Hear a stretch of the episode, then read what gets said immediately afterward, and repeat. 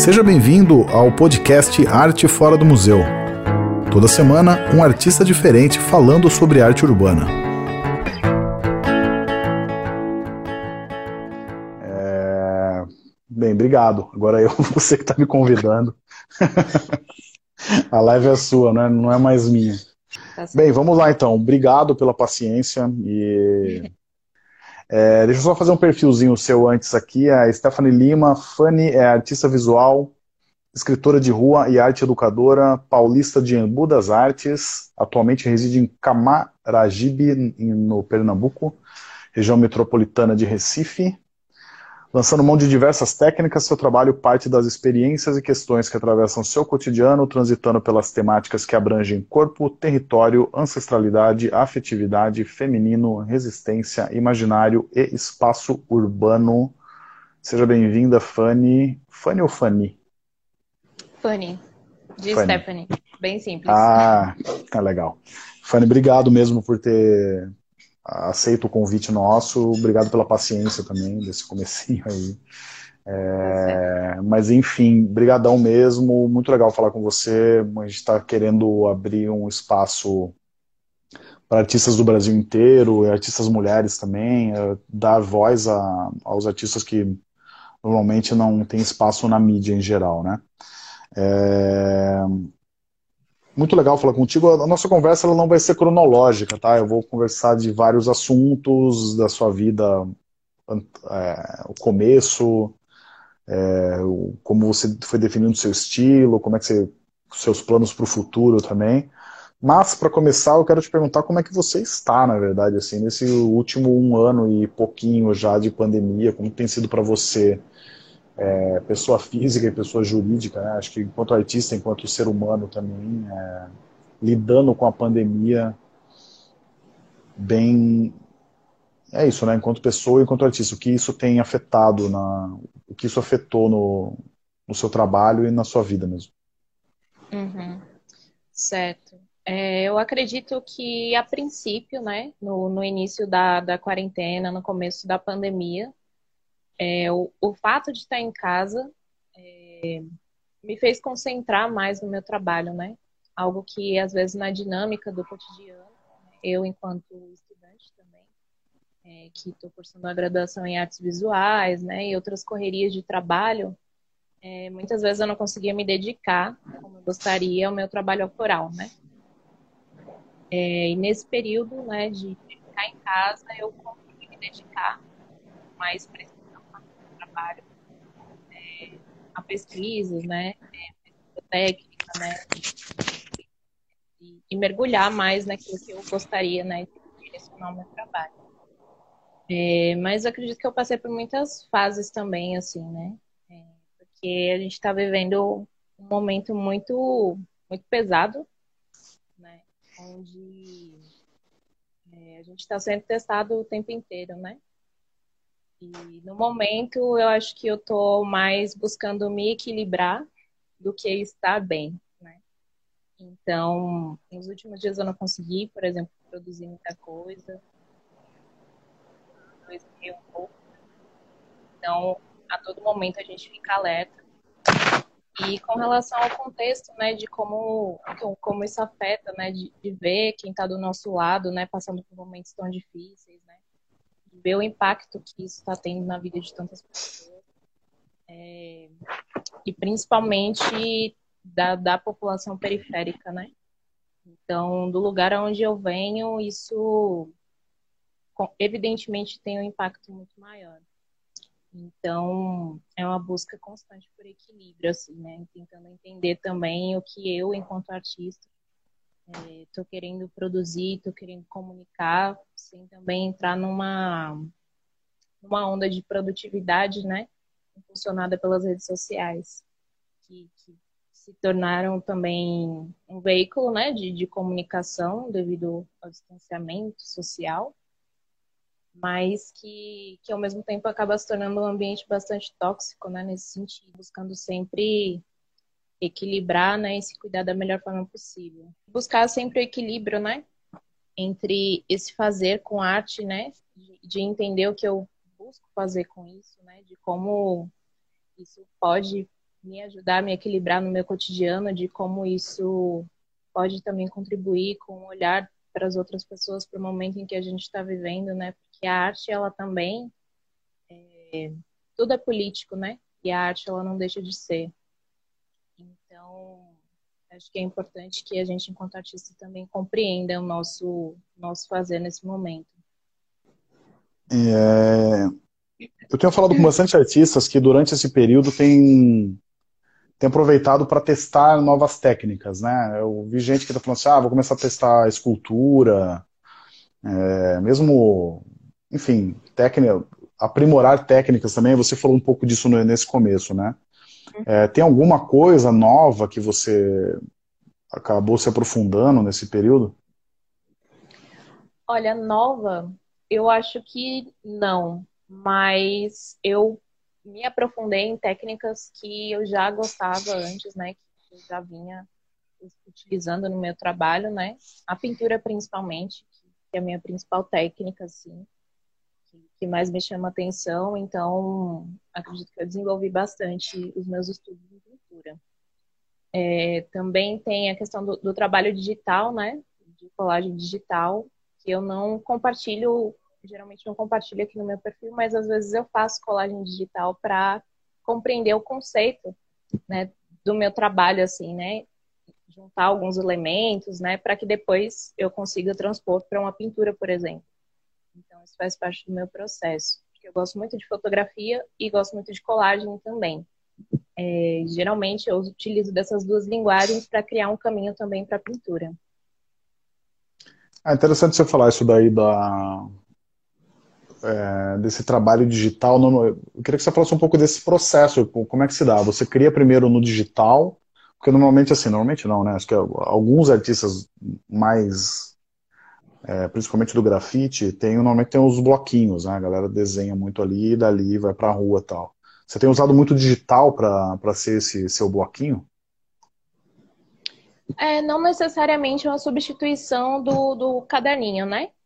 Mas que pelo fato de eu sempre gostar muito, ter gostado muito da fotografia, né? E da linguagem da colagem também, é, mas também ser muito apegada ao trabalho manual, é, eu acabo utilizando nessas né, técnicas é, da, da colagem digital mais para fazer né, essa, essa montagem né, do que seria, né, de como eu visualizo esse trabalho.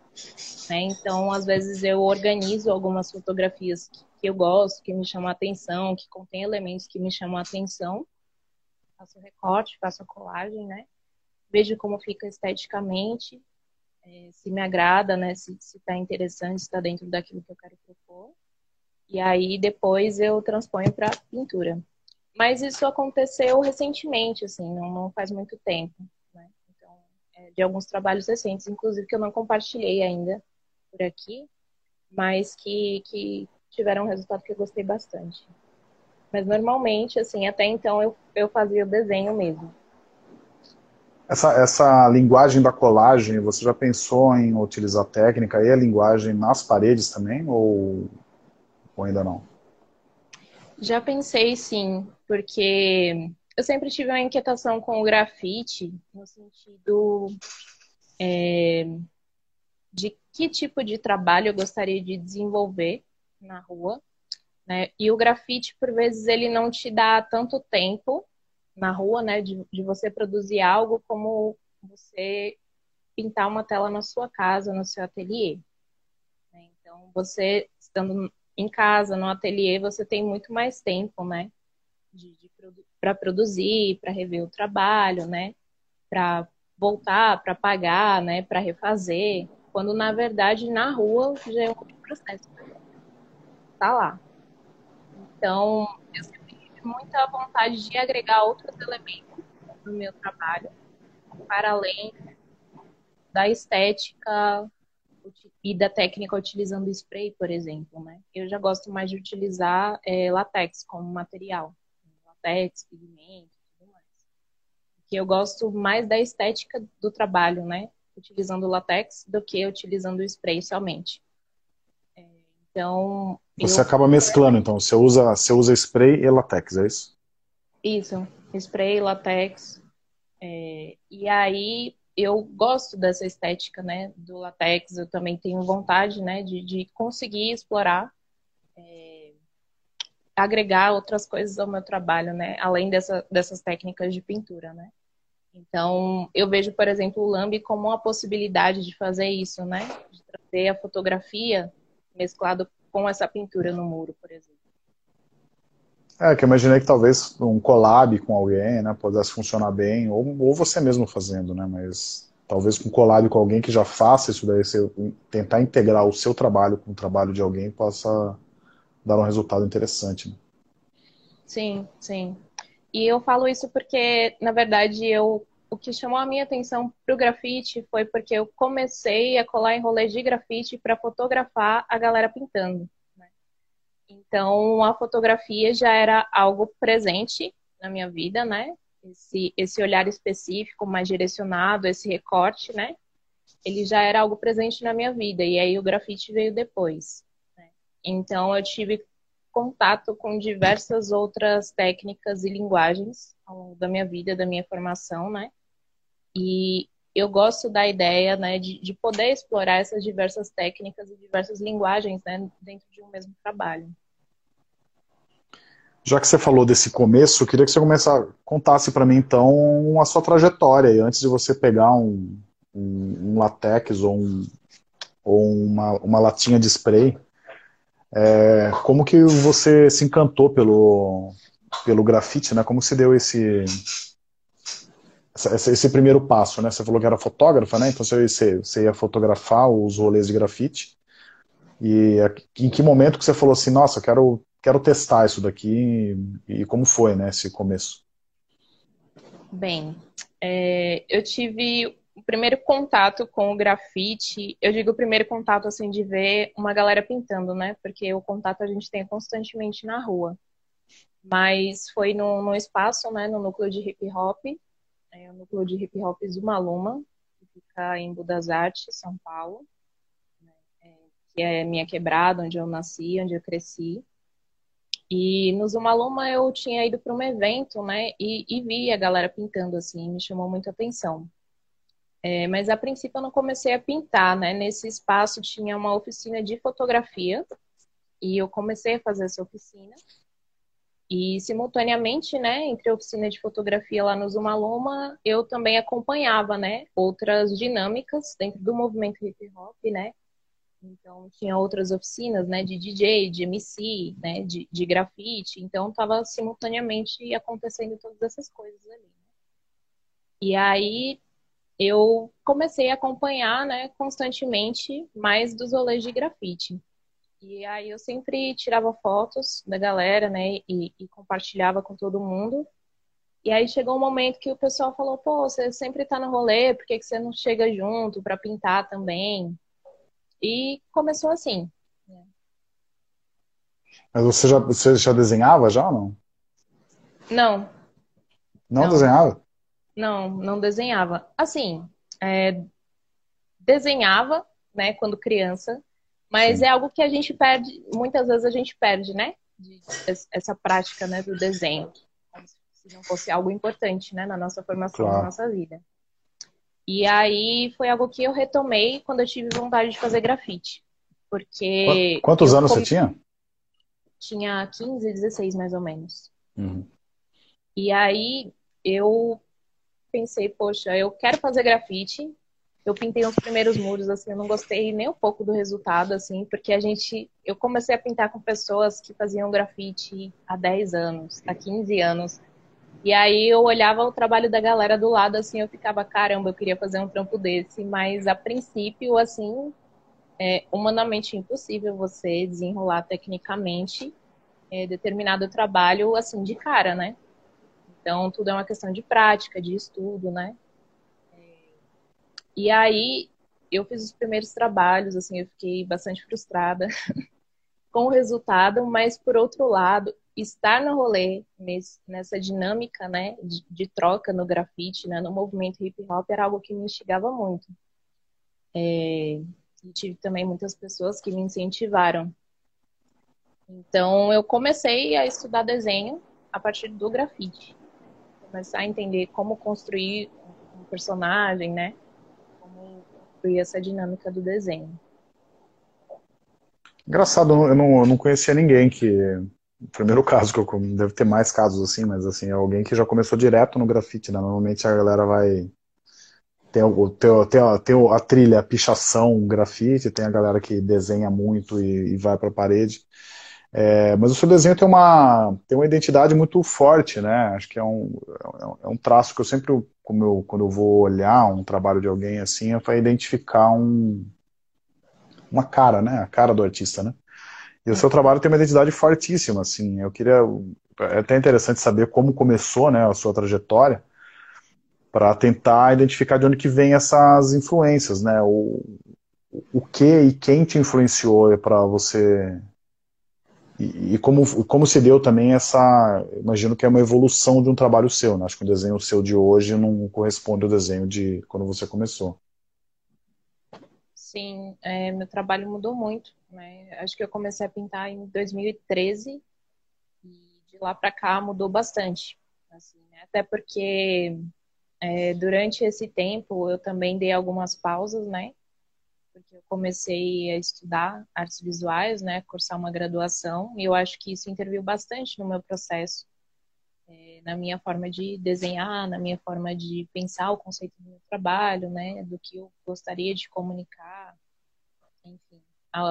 Eu acho que bagunçou e ao mesmo tempo reorganizou algumas ideias, né? Então, sacudiu uhum. muitas certezas do que eu tinha com relação ao meu trabalho, muitas inseguranças também. É, e aí, é, eu acredito que a princípio eu pensava é, em pintar né, personagens. Né? Minha primeira referência sempre foi personagem assim, dentro do grafite. Eu nunca fiz muita letra, né? Geralmente dentro do grafite, do movimento hip hop, né? Tem essa divisão do personagem, da letra, né? De alguns estilos específicos. E o meu sempre foi ali dentro do estudo de personagem.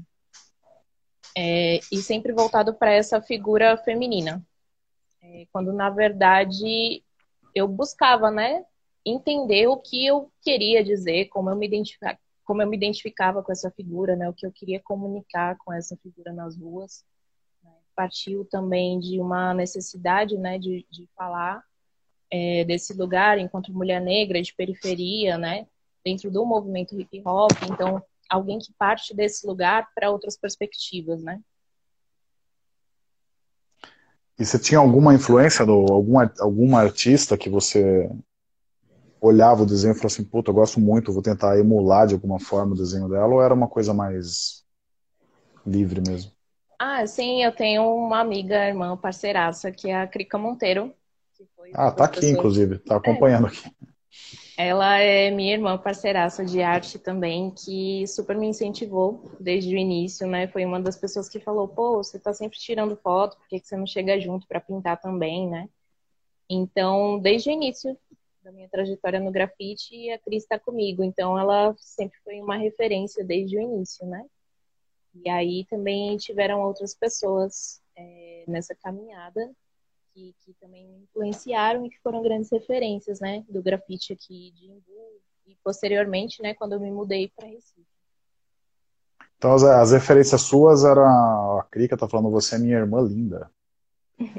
é, mas a, pelo, pelo que você está falando, as suas referências ou suas influências são pessoas que de fato você conviveu, né? Você Sim. falava com ela assim, né? Então, mas, mas tinha algum, alguma outra artista ou, ou o homem ou a mulher, tanto faz, que você se inspirava, olhava tipo o desenho dela, da pessoa e falava, meu, isso aqui é muito legal, quero tentar pegar algum, algum trecho disso para usar no meu trabalho.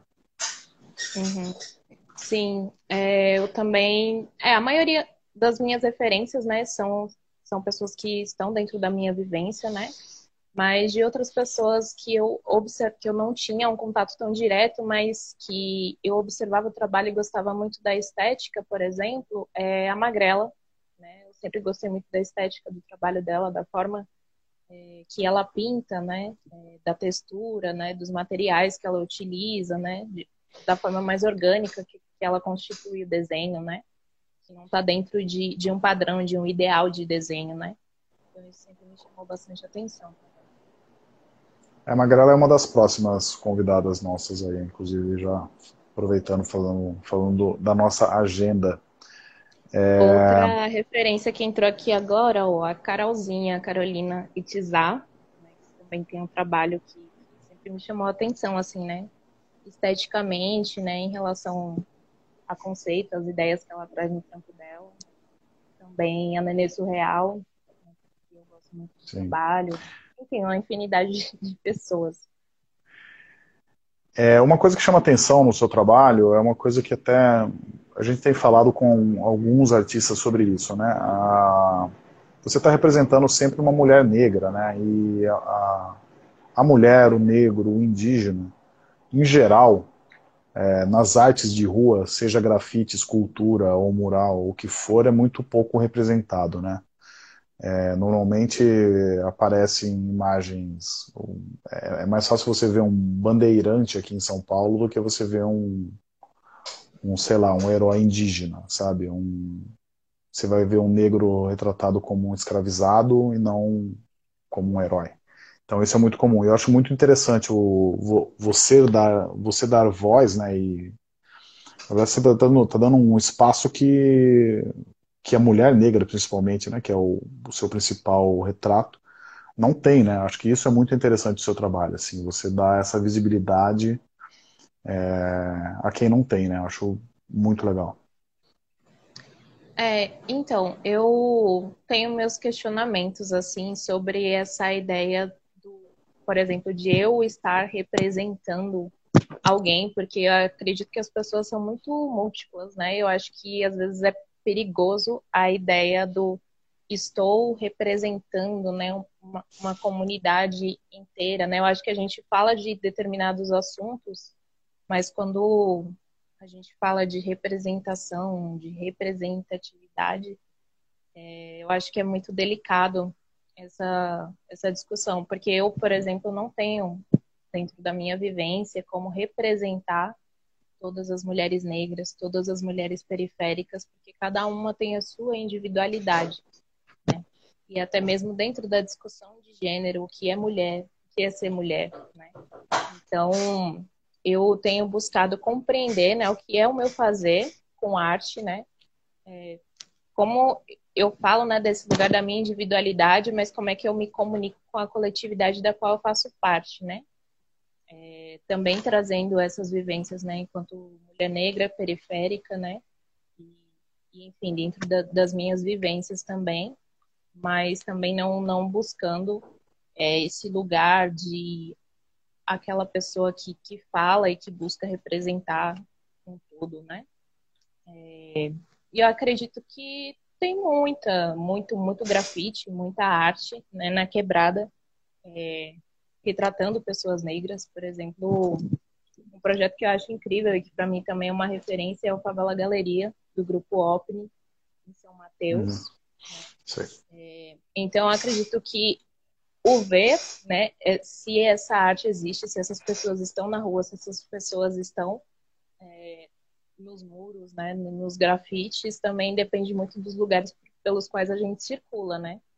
Então, eu acho que dificilmente a gente vai ver tantas imagens de pessoas negras retratadas nos muros lá na Faria Lima, por exemplo, no centro de São Paulo, né, na, na, na Vila Madalena. Talvez, né, lá tem um escadão que, que fizeram o lambe da Marielle, né, né, Marielle Franco, e que foi um trampo que recebeu vários ataques, né? Mas se a gente colar lá em São Mateus, por exemplo, na Favela Galeria, tem trampos incríveis. Então, depende muito dos lugares pelos quais a gente está circulando, né? E também de quais pessoas estão ocupando esses espaços e quais narrativas estão sendo tecidas naquele lugar, né? Ah, mas isso que você falou é interessante mesmo, né? Porque, na, na verdade, parece que tem uma redoma aqui na, nas cidades em geral, né? Onde a, o que é a periferia não entra no, na cidade e a cidade só mostra o que ela quer, né? Mas eu acho que quanto mais trabalhos como o seu, é, ela tem que se espalhar, acho que tem que entrar na cidade, sabe? Acho que não tem que ficar só na periferia, assim. A minha visão é que falta realmente uma é, desculpa usar o termo, mas de novo, mas é essa representatividade, assim, né? Porque normalmente uhum. o eu, eu não estou falando só de grafite, sabe? É, esculturas, é, essas coisas mais tradicionais. É, a gente vive um, o padrão homem branco, né? Então nem mulher direito a gente vê retratado em status, esse tipo de coisa, né? Mas acho o, o, o seu tipo de trabalho, acho que ele valoriza é, a mulher, valoriza o, o, negro. Eu acho que eu acho muito legal, assim. Eu acho que tem que temos que dar mais espaço, não não só de fala, como estamos tendo aqui, mas espaço de visibilidade mesmo para esse tipo de arte, assim. Uhum. Continuando aqui, tem algumas perguntinhas. Eu vou olhar para o lado aqui, no, no, é que eu tô com a cola aqui no meu computador, tá? Tá certo. Deixa eu te perguntar da, de Embu das Artes. É, enfim, a cidade que leva arte no nome já, né? E como que é Embu é... Como que é a cena do grafite em Embu e como que é a cena do grafite é, em Pernambuco? Qual que é a diferença? E o que te fez mudar também para Pernambuco? Uhum, certo. É, Embu, Embu das Artes, a princípio só se chamava Embu, né? É, o das Artes ele foi acrescentado algum tempo depois, depois dos anos 2000, se não me engano, não me lembro exatamente quando. Mas Embu vem de aldeia de Emboi. Era Imbu, também território indígena, assim como grande parte, né, desse território que hoje a gente conhece como Brasil.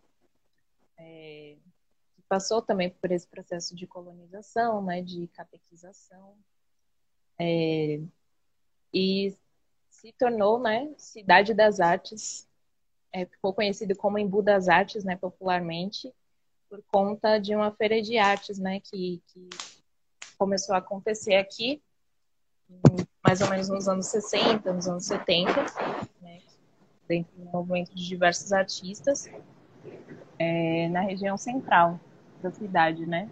Mas Embu sempre teve uma grande atuação, assim, também, não somente no centro, mas nas periferias.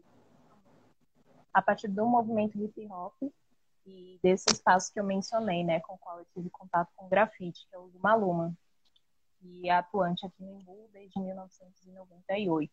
Eu nasci em 96. Então, o Zumaluma tem praticamente a minha idade de atuação. Então, Embu sempre foi um polo né, artístico e cultural, sempre valorizado, né, com políticas públicas e tudo mais, assim como diversos outros lugares.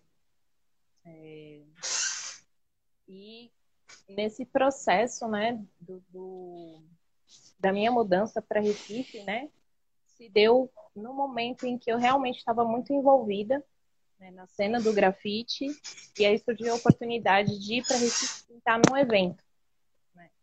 E aí foi a minha primeira viagem para outro estado para fazer grafite. E eu fui pintar no encontro internacional de cores femininas, né, que é um encontro a princípio era encontro de grafite, que se expandiu para toda a cena hip hop, né? E também de, de mulheres que têm outras práticas artísticas para além do movimento hip hop. E aí isso aconteceu em 2015, né? Foi a primeira vez que eu viajei para Recife.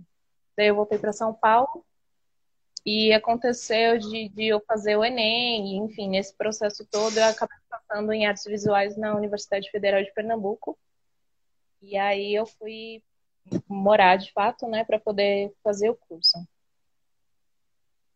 Ah, que legal, você foi por causa de estudo, que bacana. É, e, e como, como que foi essa adaptação numa cidade diferente? Você já tinha feito uns amigos aí, já tinha, uma, já tinha conhecido a galera da cena do grafite, a galera te, te acolheu? A minha recepção em Recife foi incrível, assim, né? Porque a princípio, quando eu fui pintar, né, somente para pintar, eu conheci muita gente, né, da cena do grafite. Eu passei 15 dias mais ou menos. Muita gente da cena do grafite, do hip hop, né, Recife, né, da região metropolitana. É, e também de pessoas de outros estados, né, que, que foram para o mesmo encontro. Então, e até mesmo de outros países, né, aqui, vizinhos nossos. E foi uma realmente uma experiência muito massa. E aí, é, quando eu realmente voltei para morar, né, então eu já tinha meio que uma rede de apoio. É, foi nesse mesmo espaço em que eu fui pintar que me recebeu, né, o Cores do Amanhã, que é um espaço que, que desenvolve né, atividades voltadas para o grafite e para o hip hop no bairro do Totó, né, que é uma comunidade no Recife, e que desenvolve esse trabalho artístico, cultural e social, né, com jovens, crianças e adultos da comunidade. Então, foi o Cores do Amanhã que me recebeu, eu sou muito grata por isso também, né, que me deu uma base até eu conhecer a cidade, né, até eu conseguir me organizar. E a partir daí eu fui, fui desenrolando, né. Tem muita diferença, você acha, da cena da, de São Paulo para a cena de Recife? Tem, tem, eu acho que tem muita semelhança, tem muita diferença também, né?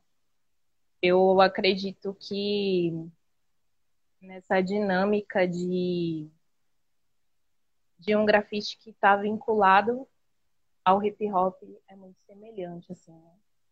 quando a gente está lembrando desses princípios, né, dentro da cultura hip hop, eu acho que essa busca ela é muito semelhante.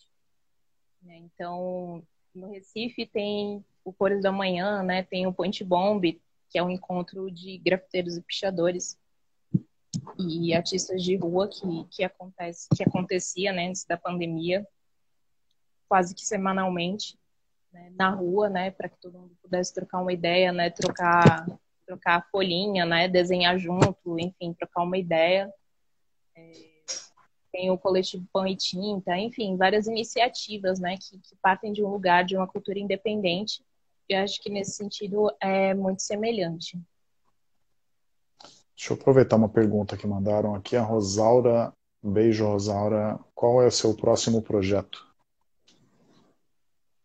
Olha, a princípio, é, eu não tenho. Ou pode, ou pode ser próximos projetos também, se tiver mais de um. É, na verdade, eu não tenho feito projetos a longo prazo. Devido ao contexto que a gente está enfrentando, eu tenho tentado dar conta é, de algumas demandas que estão na minha mão a princípio. Né? Mas eu tenho projetado é, alguns estudos para trabalhos em série. Então, eu geralmente fazia trabalhos mais individuais e tenho pensado os projetos para fazer algumas séries, né? Gostaria de fazer. Você falou que começou em 2013, correto? É, então são oito anos aí que você já está na cena. É, você consegue identificar, é, enfim, não só no grafite, né? Acho que assim, todos os meios é, é um pouco machista. Eu queria que você falasse um pouco como que foi para você é, se inserir no meio do grafite, que também, enfim, tem o seu machismo também, e se você viu alguma evolução é, do seu começo para agora, como tem sido isso? Ah, sim. Eu acho que, que todo meio, né, isso é um, um grande desafio. No grafite não seria diferente. É, quando eu comecei a pintar, é, a gente eu junto com outras meninas, né, que pintavam juntas, a gente encontrava muitos questionamentos, assim, né, e, e caras que diziam que a gente queria separar o rolê, né, então, por a gente reivindicar o nosso espaço na cena, né, a gente estaria separando o rolê. Já pintei em evento que os caras supostamente por querer fazer uma reparação, reparação entre aspas, né, desse lugar de machismo. Pintaram um muro azul para os caras e um muro rosa para as minas. Sério? Sério. Só então, faltou meninos trazem bolo, meninas trazem refrigerante. Então, nesse naipe. Enfim, várias situações, né? Então, mulheres me fortaleceram muito nesse sentido. Né? E até o fato do primeiro evento que eu fui pintar em Recife ser um evento só de mulheres também foi uma troca incrível, no sentido de que é um evento de uma semana, né, o Cores Femininas, em que além de pintar, os muros a gente tem várias vivências, né? A gente tem trocas de experiências, né? Trocas de obras. A gente promove oficinas e também promove oficinas é, é, para mulheres que estão em reclusão, né? para jovens meninas que estão em reclusão. Então a gente consegue ampliar o nosso olhar e alcançar outras realidades do quanto que ainda é desafiador e do quanto que a gente precisa desbravar para poder afirmar nosso lugar, né? Sendo a rua também um lugar tão hostil e tão ameaçador para os nossos corpos, né? Eu acho que você falou uma coisa que é importante, né? Eu acho que é, se as mulheres não tivessem unidas, né? Eu acho que reivindicando esse espaço, esse espaço nunca ia ser aberto, assim. Acho que claro, de novo, não só no grafite, né? Mas acho que a importância de ser dessa essa camaradagem, essa união realmente que existe entre as mulheres, assim. Acho muito legal isso. Você citou várias aqui, né? São pessoas que te ajudaram, te inspiraram e te acaba sendo uma influência mútua, imagino, né? Uma, uma influencia a outra também. Acho que acho muito legal isso. Uhum. Sim.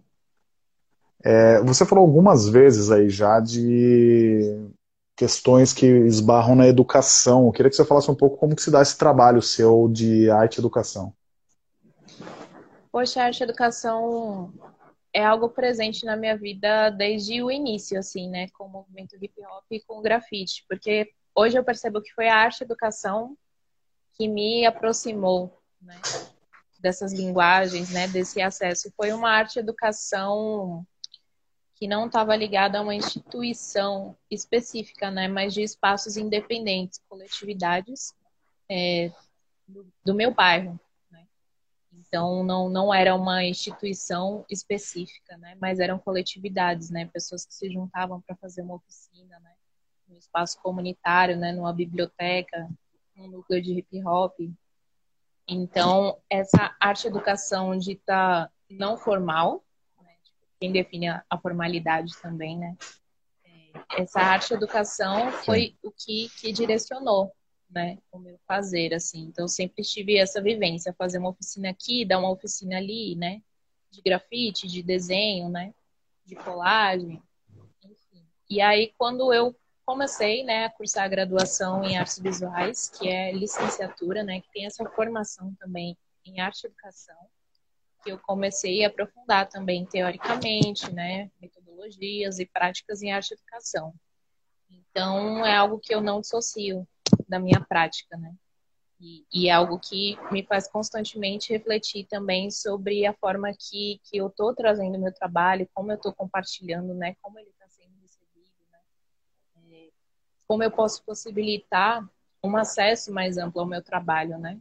Para que a arte não, não seja meu trabalho, não quero que meu trabalho seja visto, né, nessa imagem do artista num pedestal, até porque o artista que, que não está dentro de determinados privilégios, ele já não está nesse pedestal, né? É, mas da arte como, como algo acessível, como algo do cotidiano, né? E teve algum caso já de algum aluno que você teve, depois se encontrou depois, a pessoa seguia desenhando, algo assim? Ah, sim, vários. E eu fico muito feliz, assim. Fico muito feliz mesmo. E eu mantenho contato, né, com, com alguns alunos, né, com alguns estudantes é, da, das minhas oficinas, das minhas aulas, assim. E eu fico muito feliz, assim, com, com a trajetória, com essa busca, né, com essa continuidade. Muito legal. Ah, ah, eu acabei te perguntando, mas é, acho que a gente ficou falando de outras coisas, mas é, você acha que a cena hoje é, melhorou no, no, no, na questão do machismo? É menos machista hoje ou não? Ai. Olha, não sei se menos machista, até porque eu acredito que eu passei a entender como me colocar diante desses, desses desafios, né? Então, eu acho que antes era me amedrontava muito mais, assim, né? Me deparar com algumas situações e não saber como lidar, como argumentar, como me colocar. Mas hoje eu entendo o meu lugar, o que eu faço, o que eu proponho. Né? E isso me dá uma segurança para me colocar. Então, eu acredito que tem se ampliado os espaços na cena né, de, de discussão. É, então, por exemplo, o Point Bomb, é, lá em Recife, né, é um espaço aberto que rolam muitas discussões. Né? É um lugar onde as pessoas se encontram, né, não só para trocar ideias sobre grafite, mas também sobre questões políticas, sobre N coisas, né? Então, essas pautas são, estão sempre latentes. Então, acredito que sim, a cena está se movimentando, tem, tem cada vez mais minas também, né? Se colocando, então acho que isso desloca muita coisa. É, é, uma, é, essa, a questão do machismo a gente abordou agora, mas eu queria que você falasse também se você já foi. Como que porque, assim, com alguns artistas que a gente tem falado, às vezes tem uma relutância da família de aceitar que o cara virou grafiteiro, sei lá. É, como se isso não fosse profissão, esse, esse tipo de coisa, né? Não sei se você enfrentou isso na família, mas é, de, ou de amigos, assim. Como que foi essa aceitação das pessoas ao seu redor quando você acabou trilhando realmente essa, essa carreira de artista? Olha, minha família nunca se mostrou contra, não. Eu acredito que a minha mãe, por exemplo, ela sempre tinha uma preocupação é, com relação ao fato de, de eu estar na rua, né? Então, pô, como é que ela tá? Será que ela tá bem? O que ela tá fazendo? Né? Mas é, com relação à integridade física mesmo, assim, né? Se eu tava bem, era mais uma preocupação do que eu não gostaria que eu estivesse lá. Eu acho que com o passar do tempo ela também compreendeu como isso se configura como como meu trabalho, né?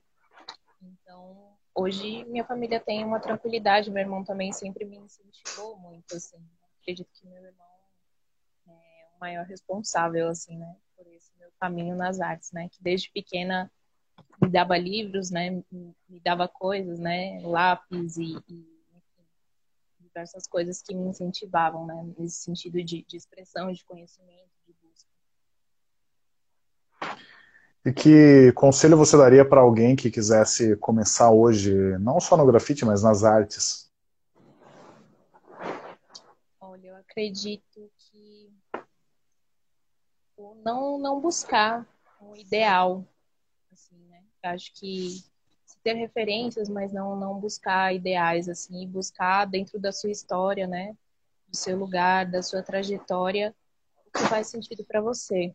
Né? Buscar no seu lugar no mundo, né? O que, o que você quer comunicar a partir do lugar que você vem, né? Da sua vivência.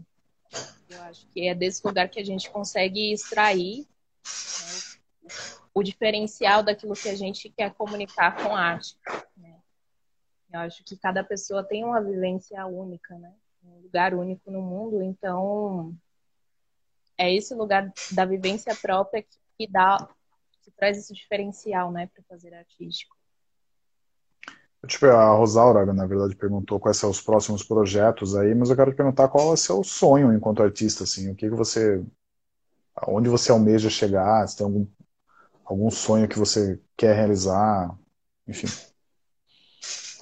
Bem, eu acredito que, olha, nesse momento de incertezas, muita coisa tem, tem se balançado, assim, né? Inclusive, eu tenho pensado na minha próxima série sobre sonhos. Né? Bonito. De forma que a gente alimenta os nossos sonhos, né? Tanto os sonhos que a gente sonha quando está dormindo, quanto os que a gente vislumbra para um futuro. É, e como isso tem se estremecido nesse momento. Mas eu acredito que meu sonho é algo que eu já venho caminhando nessa direção, né? que é trabalhar com o que eu faço, economicamente, né, com arte, né, e conseguir trabalhar de uma forma tranquila, né, sem, sem muito aperreio, sem muitas dificuldades, né, e dificuldades que se apresentam, mas conseguir trabalhar com tranquilidade e também contribuir de alguma maneira para minha comunidade. Já que eu te perguntei do seu sonho, qual que é o maior desafio para de, de um artista? Olha, eu acho que o desafio ele varia de artista para artista. Mas eu acho que para artistas periféricos, por exemplo, a gente esbarra muito no quesito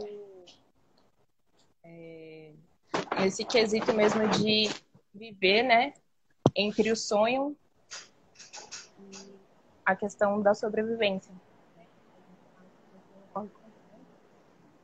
É, um dia desses eu assisti uma entrevista do S Blue, do Racionais, e ele falou que uma coisa bastante interessante foi que a arte não tem pressa. E de fato a arte não tem pressa, mas a gente tem muitas urgências. Então, quem está no corre de, de, às vezes, bancar o um mínimo, assim, no cotidiano, né, tem muitas urgências. E, às vezes, não tem uma dinâmica onde a gente consiga pensar a arte sem pressa, né? Então, acho que esse é o maior desafio, viver entre arte que não tem pressa e também a urgência, né? De, de se manter, principalmente nesse tempo muito doido que a gente está vivendo. Fanny, o seu áudio deu uma.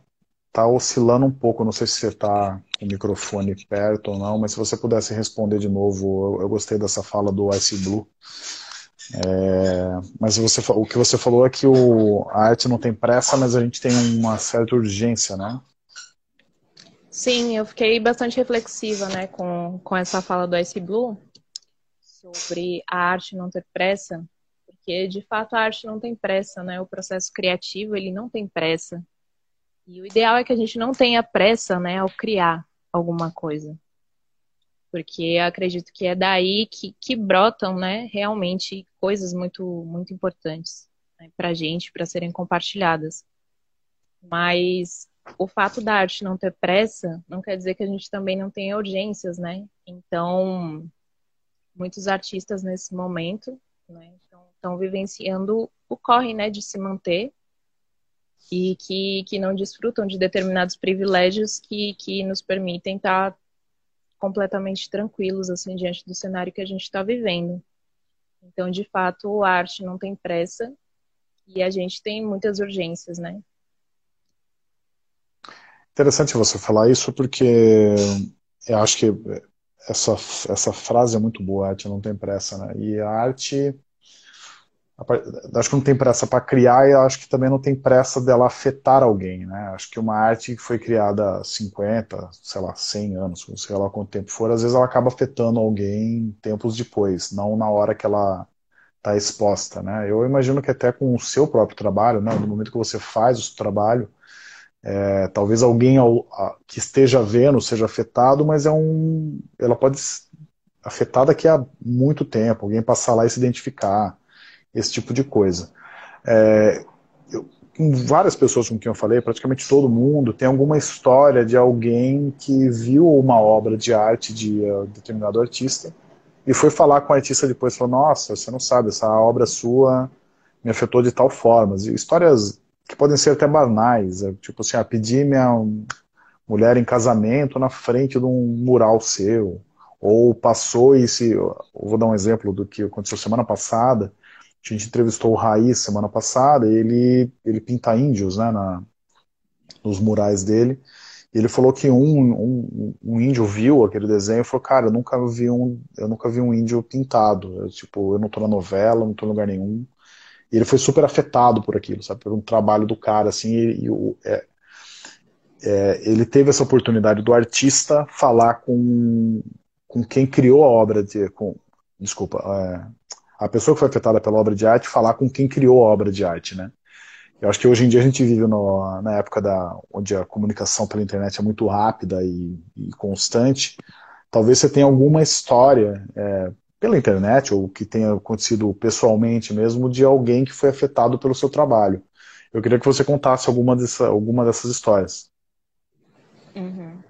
Certo. Eu acho que acontece muito na rua, né, com com grafite, de, de, nesse processo a gente está pintando, e alguém parar e, e, relatar né, o quanto aquilo afeta, ou mesmo transforma né, o, o ambiente.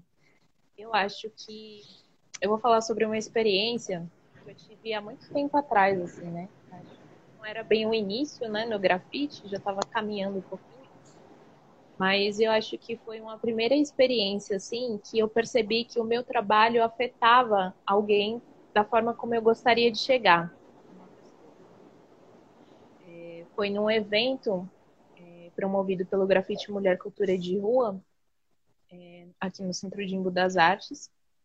É, e aí algumas minas estavam pintando né, telas espalhadas né, pela Praça Central de Imbu das Artes.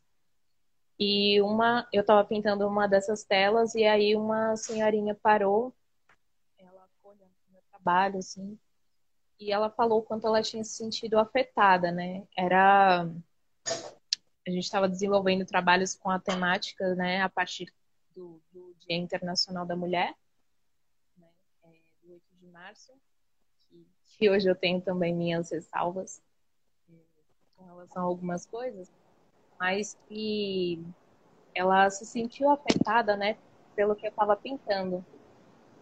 E aí ela falou, nossa, o trabalho me tocou, né? É, eu, só, só vou, eu, só, eu só vou pedir para você tomar cuidado com o seu, seu microfone, ele tá, às vezes ele não tá pegando, se você conseguir deixar ele mais altinho aqui. Tá. Boa. Pronto. E, e aí eu tava pintando uma personagem, tava envolta em algumas rosas, e no peito ela meio que tinha uma, uma fechadura, assim, né? E aí essa moça, essa senhora falou assim, né? Nossa, como seu trabalho me afetou, assim, me fez pensar, né, sobre sobre meu lugar enquanto mulher, né, sobre algumas coisas que a gente passa, sobre algumas situações.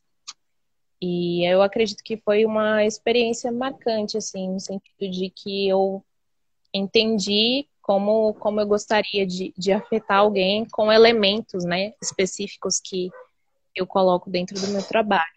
Então, nesse momento eu também passei a pensar é, como as imagens simbólicas, né? Como algumas imagens representam algumas coisas, né? Que, que a gente olha e faz uma determinada leitura, né? Como essa presença, né, da, da, simbologia dentro do trabalho, ela também pode ser importante, né? Ela é importante dentro da, da leitura visual de, de um trabalho, né? E como isso afeta alguém. Fanny, é, a gente está quase chegando, já deu quase uma hora de conversa, que é normalmente o que a gente faz. Só vou ler aqui, o, a Krika te escreveu assim, viver de arte ainda não é nada fácil, essa fala me contempla demais, só vou dar um abraço para todo mundo que escreveu aqui. E antes de encerrar, eu queria te passar a palavra, assim, se você tem alguma coisa para falar, para encerrar. É, agradecer novamente a, a paciência com, não comigo, mas com o Instagram, que não ajudou a gente hoje. Mas enfim, a gente conseguiu fazer, atrasou um pouquinho, mas foi legal.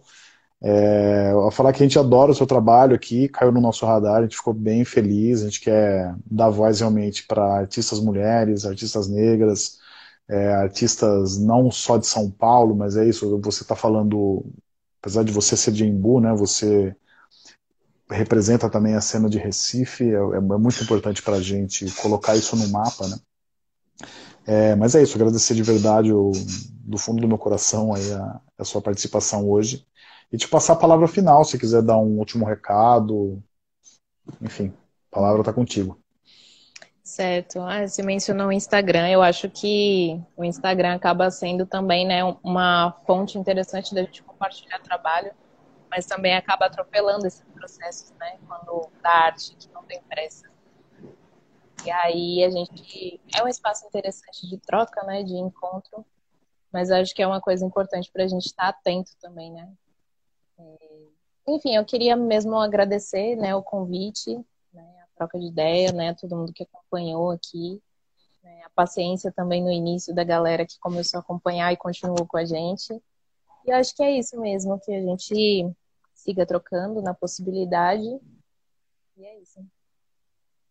Fanny, brigadão. É, antes de você apertar o xizinho aí, é, só dar um recado técnico, como você que está fazendo agora, eu, a gente gostaria de reutilizar esse vídeo. Quando você for salvar, você vai apertar no xizinho, deve estar assim, encerrar vídeo. É, você encerra o vídeo e aí tem compartilhar no IGTV. Existe uma opção ali de salvar no celular. E aí, se você conseguir fazer isso daí, daí você consegue passar para a gente depois. Tá massa. Tá legal? Mas obrigadão de novo. É, e daqui a pouco eu falo com você via celular para a gente trocar umas ideias de projetos futuros aí. Temos caminhos abertos pela frente. Beleza.